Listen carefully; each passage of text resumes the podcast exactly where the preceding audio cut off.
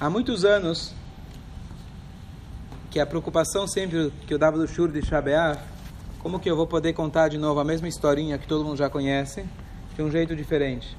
E cada ano eu tento buscar uma forma diferente a gente elaborar e contar sobre Tisha B'Av. E esse ano, Baruch Hashem, eu encontrei algumas explicações super profundas sobre a história, a famosa história do Kamsa Bar Kamsa, do Rabi Yohanan, e eu prometo, Blineder, contar a história, caso alguém não sabe, em menos de 10 segundos. E aí a gente pode, aí a gente pode elaborar. Vai demorar 30 segundos também. Pode ser 10? Pode ser 30 segundos? Vamos lá. Vamos ver se vocês sabem. Tinha um homem que fez uma festa. Como ele chamava? Canta. Não. Como ele chamava? Vocês nem conhecem a história? Ele convidou esses dois. Como ele chamava? Quem fez a festa? É? Ah, não tem o nome dele. Ah, muito bom. Não tem o nome dele. Vamos perguntar, perguntar por quê. Se afinal ele foi culpado da história. Então o cara fez a festa que a gente não sabe o nome dele. E aí ele mandou convidar o... Mandou convidar o Kamsa e veio o Bar Kamsa. Traduz aramaico, Bar Kamsa. O que, que é Bar?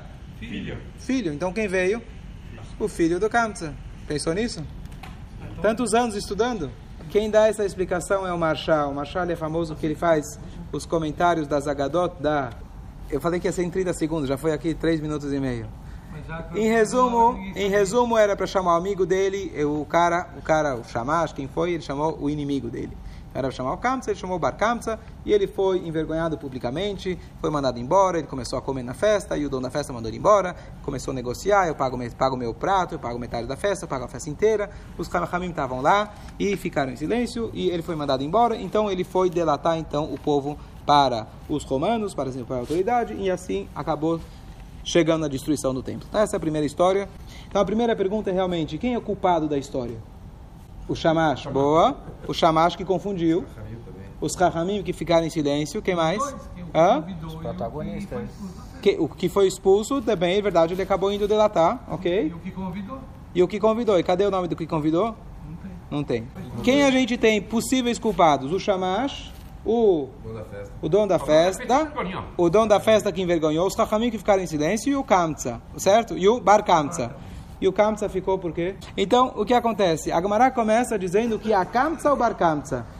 Nechreva- Foi, o Beit HaMikdash foi destruído pelo Kamsa e Bar Kamsa. O que, que o Kamsa tem a ver? O Kamsa nem foi convidado. E que culpa ele tem? Então, se ele é pai do cara, conforme a sua opinião, então tá bom. Talvez ele não educou bem o filho dele. Muito bom. Mas vai- a gente vai ver algumas explicações diferentes. Qual é a culpa dele? Então, as perguntas principais nessa história. Por que o culpado, no mínimo, quase principal, que era o dono da casa, nem sequer fala o nome dele? Certo? Nem se fala o nome dele. E o Kamsa aqui, que, o, e o Kamsa aqui que tem a ver com a história. Certo? Então, vamos ver rapidamente algumas explicações. E vários mefarshim, vários comentaristas, eles trazem. Então, a primeira, talvez a primeira lição, baseado no que o Jonathan falou, que a culpa é do Shamash, aqui a gente aprende de como a gente deve tomar cuidado com as ordens que são dadas para a gente. Ah, é só Kamsa e o outro é Bar Kamsa, duas letrinhas de diferença. É o pai, é o filho, é o xará dele, mas com essa diferença que você fez, você, na verdade, acabou destruindo o Beit HaMikdash. Então, aqui é uma lição de como a gente deve ser cuidadoso naquilo que a gente faz. Essa é a primeira lição da Gemara. A segunda, a segunda explicação é uma coisa interessante de o Yalkut Gershoni que se chama ele falou é, que na verdade é culpa do Kamsa por quê? aqui tem um conceito interessante às vezes você fala hoje em dia se alguém vai numa festa sem ser convidado como se chama isso? Penetra.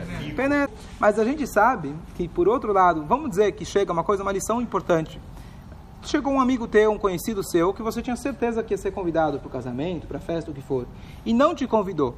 Então, às vezes, você vai ficar ressentido e não vai. Poxa, ele não me convidou. Às vezes pode acontecer, como acontece quantas vezes que o mandou o convite para o lugar errado, achou que mandou o convite foi para a pessoa errada. Então, às vezes cabe a gente tentar de forma indireta, não precisa confrontar o cara, que pode ser que realmente não te convidou, que estava em contenção de despesas, etc. Mas às vezes a gente pode criar toda uma intriga porque você de- deixou ele na festa achando que ele ficou bravo com você, que está chateado com você, e no final das contas aconteceu algum erro na história. Então cabe a gente tentar averiguar. Isso é muito prático. Às vezes você deixou de ser convidado, tem aquele cara que aquele cara que acha que sempre deve ser convidado em todas as festas. Ele fica indignado como que fulano convidou. Não é isso que eu estou falando.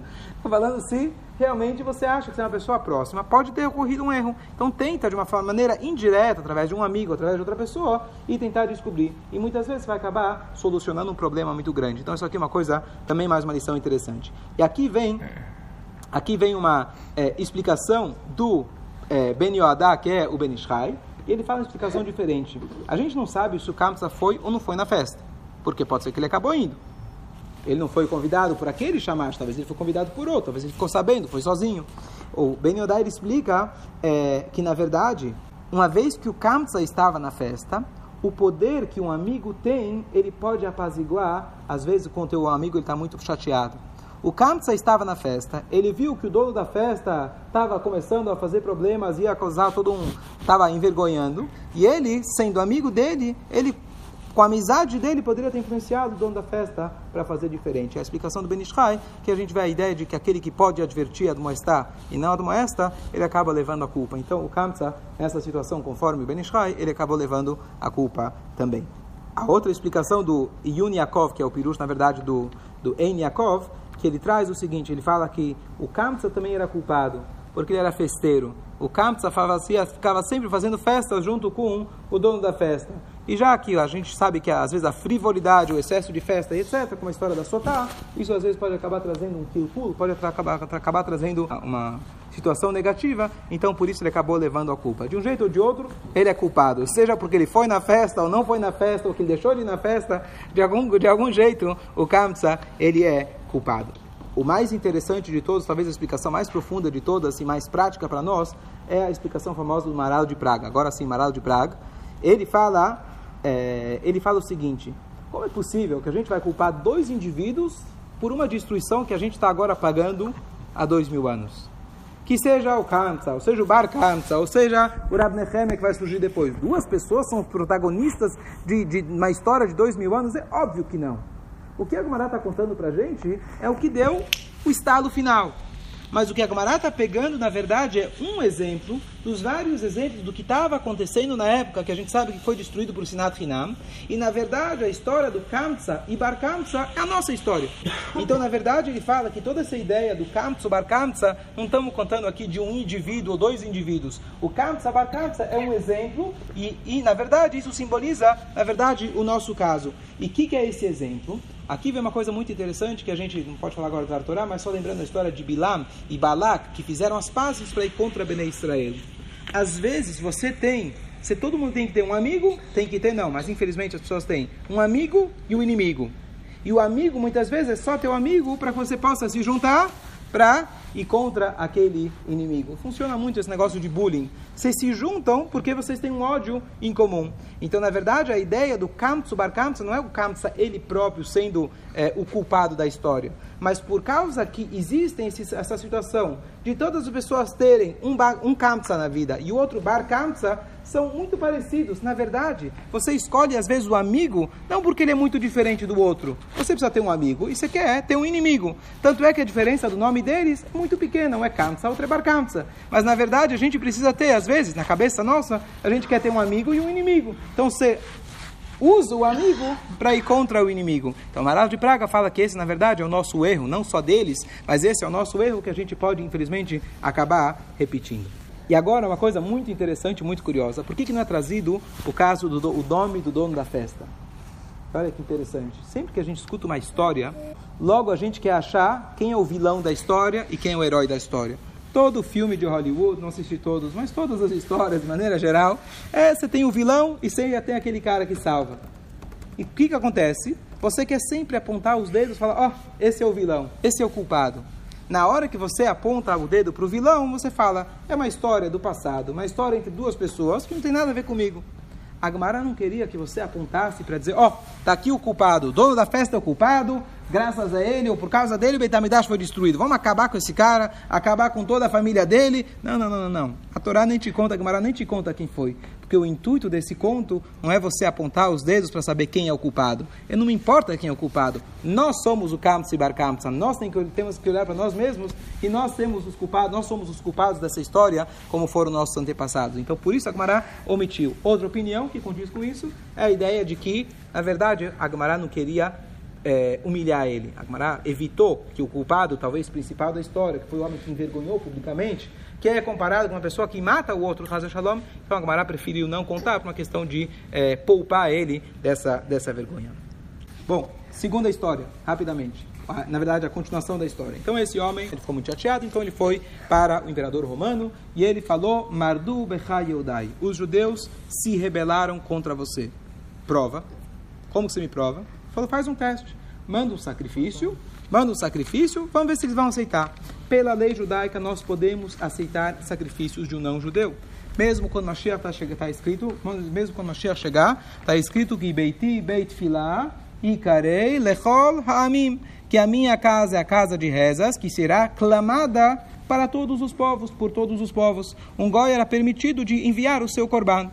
O que, que ele fez? Ele foi lá e fez um pequeno mum. Ele fez um pequeno defeito no animal. Aonde ele fez? Duas opiniões. Ris Shebain, uma ou na, no lábio, Sfataim, ele fez no, no lábio, ou ele fez na, no olho. Então, por que eles, come, eles por, conforme Magmará, por que, que ele escolheu justamente um desses dois? Porque para os goim isso não é considerado um mum. Mesmo que eles fazem idolatria, não é chamado um defeito. Mas para nós, judeus, isso é chamado um defeito. E chegou então, ele trouxe o korban para o Beit HaMikdash, e os Rahamim olharam o mum, olharam o defeito, falaram, opa, isso aqui não vale. Mas aí falaram, bom, vamos ter que abrir mão dessa lei por causa do Shalom Malchut. Eles já previam que se eles não aceitassem o Corban do imperador, olha o que pode acontecer. E a gente sabe que tem situações que perigo de vida aqui poderia colocar em risco todo o povo de Israel. Então a gente abre mão de uma lei para poder sobreviver. E estava lá Uraz Benafkulos. E ele falou, de jeito nenhum, como que a gente pode abrir mão da, da, dessa lei? E ele falou, de jeito nenhum, a gente não pode abrir mão. Vão dizer que fizeram um korban, fizeram um sacrifício com, com um defeito no Beit HaMikdash. Os Chachamim que estavam lá escutaram ele e não fizeram o sacrifício. E aí agora já tinha pano para manga suficiente para o imperador agora falar realmente os judeus não querem a gente, etc. Então essa é a história. Agmará conclui, Anvetanuto, ah, o Rabi Yohanan ele fala, Anvetanuto, a humildade do Rab eh, Zecharia Benavkulas foi o que destruiu o nosso templo. Assim que conclui esse ponto Agmará. Como se fosse que ele é o culpado. O primeiro culpado da história lá, a história do Kamsa Bar Kamsa, e o segundo o Rabi Zecharia. Então, duas perguntas. Será que ele é tão culpado assim? Com certeza, ele tinha motivos para o que ele fez. E número dois, que tipo de é, é, reação é essa? É humildade? Ou se chama action? Cabeça dura? Persistente? Como chama isso? A deveria falar a persistência do Rabi Zecharia não a humildade. Se ele tivesse humildade, talvez ele teria escutado os outros sábios. O que quer dizer a, a humildade dele que destruiu o templo? Bom, a primeira coisa, vi uma coisa do Hidá, é, ele fala o seguinte. Ele dá uma explicação que a gente sabe que, da onde a gente aprende que não pode ter mumim, que não podem ter defeitos no korban. Então tem vários versículos da Torá dizendo que tem que ser tamim, tem que ser completo. Mas um dos versículos ele fala kol mum loiebo. Kol, Kol em hebraico é todo. Todo mum, ou seja, qualquer mum, qualquer defeito, não deve haver nele. E o que acontece? Ele então aprendeu que kol mum, qualquer mum, qualquer defeito, já invalida. E o que acontece aqui que tem a ver com a humildade dele? Então, um Pasuk em Mishlei, em, eh, nos Provérbios, ele fala o seguinte: Toavat Hashem kol gvalev.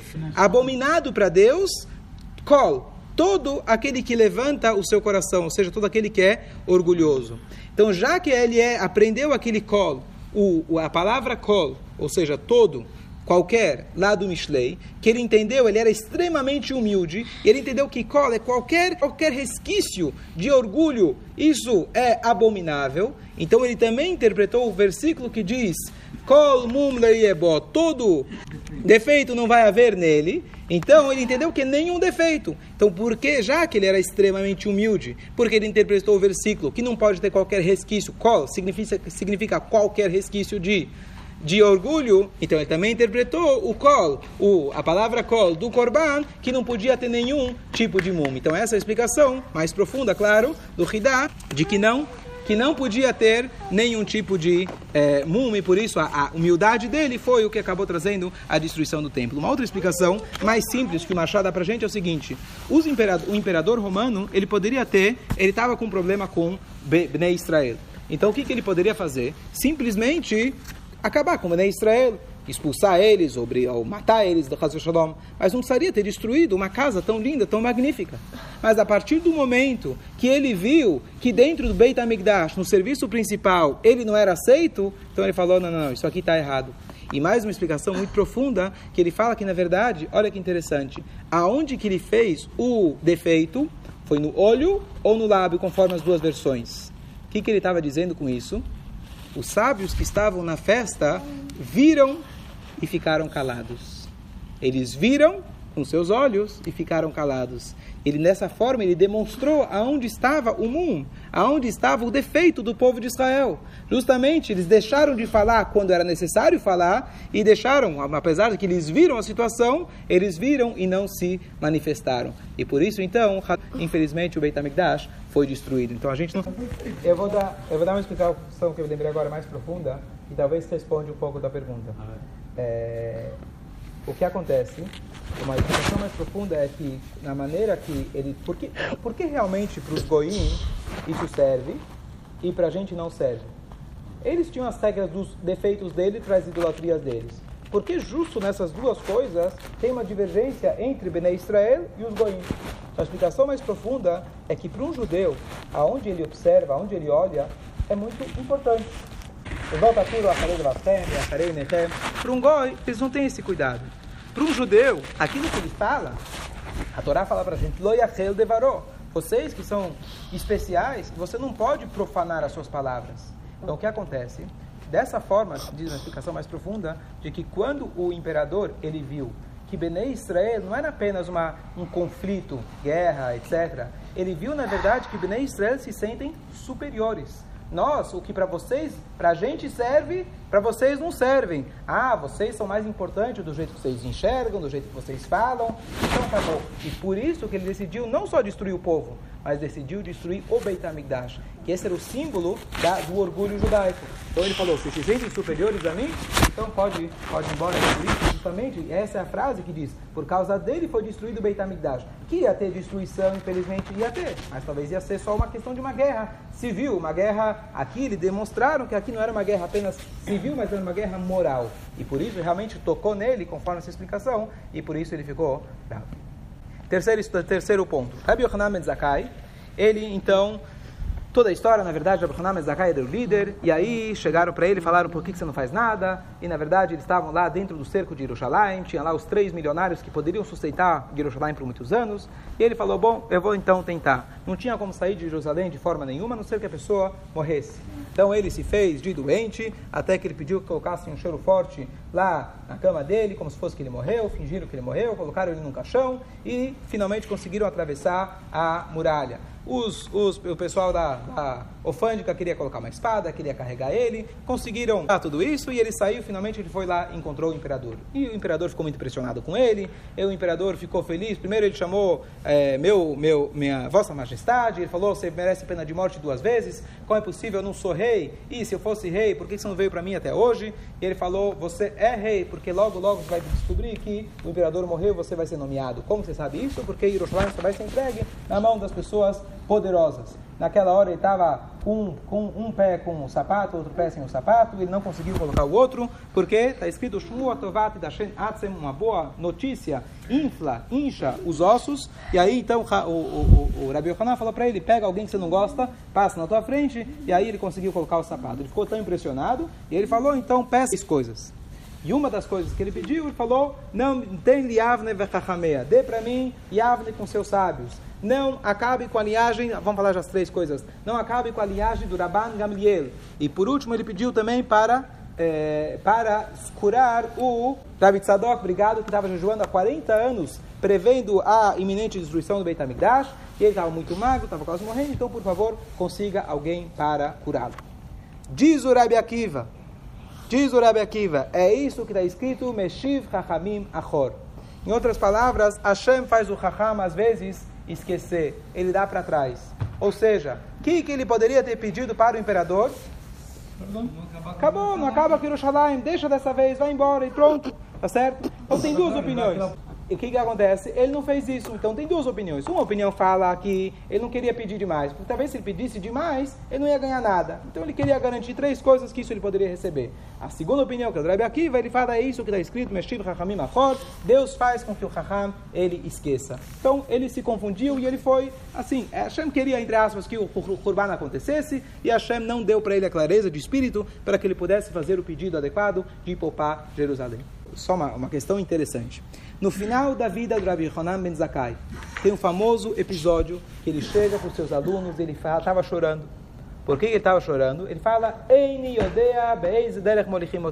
Eu não sei para que caminho vão me levar. Para o Ganeden ou para o contrário? Espera aí, Rabino. Você que estudou a vida inteira, uma pessoa dedicada para a Torá, maior tzadik da geração, você está na dúvida. E nós? Quem que fica com nós? Tá certo? Eu dei várias explicações, Hassidut, etc. Mas uma explicação muito bonita é que, na verdade, ele estava em dúvida se a escolha que ele fez foi correta. Será que ele pedir Jerusalém deveria ter sido o seu pedido? Ou o fato que ele pediu as três coisas, é, ele, foi, ele fez a coisa certa? E é isso que ele fala, não sei se eu vou para o caminho correto, porque talvez se eu errei, todo o povo, todo Jerusalém foi destruído por minha causa.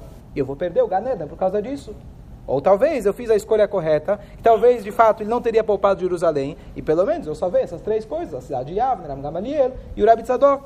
E é por isso que ele estava na dúvida. E olha que interessante, o final da Guimarães fala o seguinte: Bechat Pdirato Amalahem, na hora que ele estava falecendo, ele falou para ele o seguinte: Pnu Keilim Pneatumá, tiram as coisas da casa para não se impurificarem, Ve'echinu, Ve'echinu Kise, Ve'chiskiau Melech. E preparem uma cadeira para o Hiskiau rei de Yehudá. Isso que ele falou. O que, que diz Urashi? Urashi fala quando a pessoa vai falecer, uma coisa que é popular hoje, as pessoas comentam isso, as, aquelas almas vêm do Ganeden buscá-lo, tá certo? Tá certo? Então, o Rizkiau foi aquele que foi aquele que veio buscar o Rabi Yohanan. Poxa, temos tantas pessoas, podia ser Abraham, Isaac, Moshe, Aaron, David, por que justamente o Rizkiau, o Melech? Então, olha que curioso. O Rizkiau, o Melech teve um episódio muito parecido com o Rabi Yohanan. Ele teve, na verdade, o Rizkiau, ele estava na época do primeiro Beit HaMikdash, que era quando, na verdade, veio Sanheriv, e ele veio destruir, inclusive ele foi destruindo, ele, ele acabou exilando as dez tribos, e ele foi conquistando, conquistando, conquistando, até que ele chegou para destruir Jerusalém. E o que aconteceu? Então, o, o Sanheriv, ele mandou um homem, um general chamado Rabashka, para, ele era o, o, o general do exército dele, para tentar fazer uma negociação com Rizkiau. Rizkiau, ele foi firme e forte e não aceitou negociação. No final das contas, Hashem ajudou e eles acabaram indo embora. Olha que interessante. É a mesma coisa, ele tinha a oportunidade de fazer um acordo, tentar fazer para não destruir o Shalai, e ele, pelo contrário, ele não deu para trás, ele não pediu três coisas em vez de uma. Ele falou, não quero, não quero saber, e mandou ele para fora. E realmente ele conseguiu. Então, o final da história, que quando Rabi Yohanan Mizakai estava falecendo, o Rizkial, que é o autor, o protagonista da história, que não abriu mão, que não fez negociação, veio buscá-lo. Veio para ele que a tua decisão foi correta. No meu momento, a minha, minha decisão foi correta. No teu momento, a tua decisão foi correta. Depende da situação. Tem situações que tem que se negociar e tem situações que a gente não tem que negociar. E dessa forma, o Rabi Hanan pode falecer e com certeza ele foi levado para o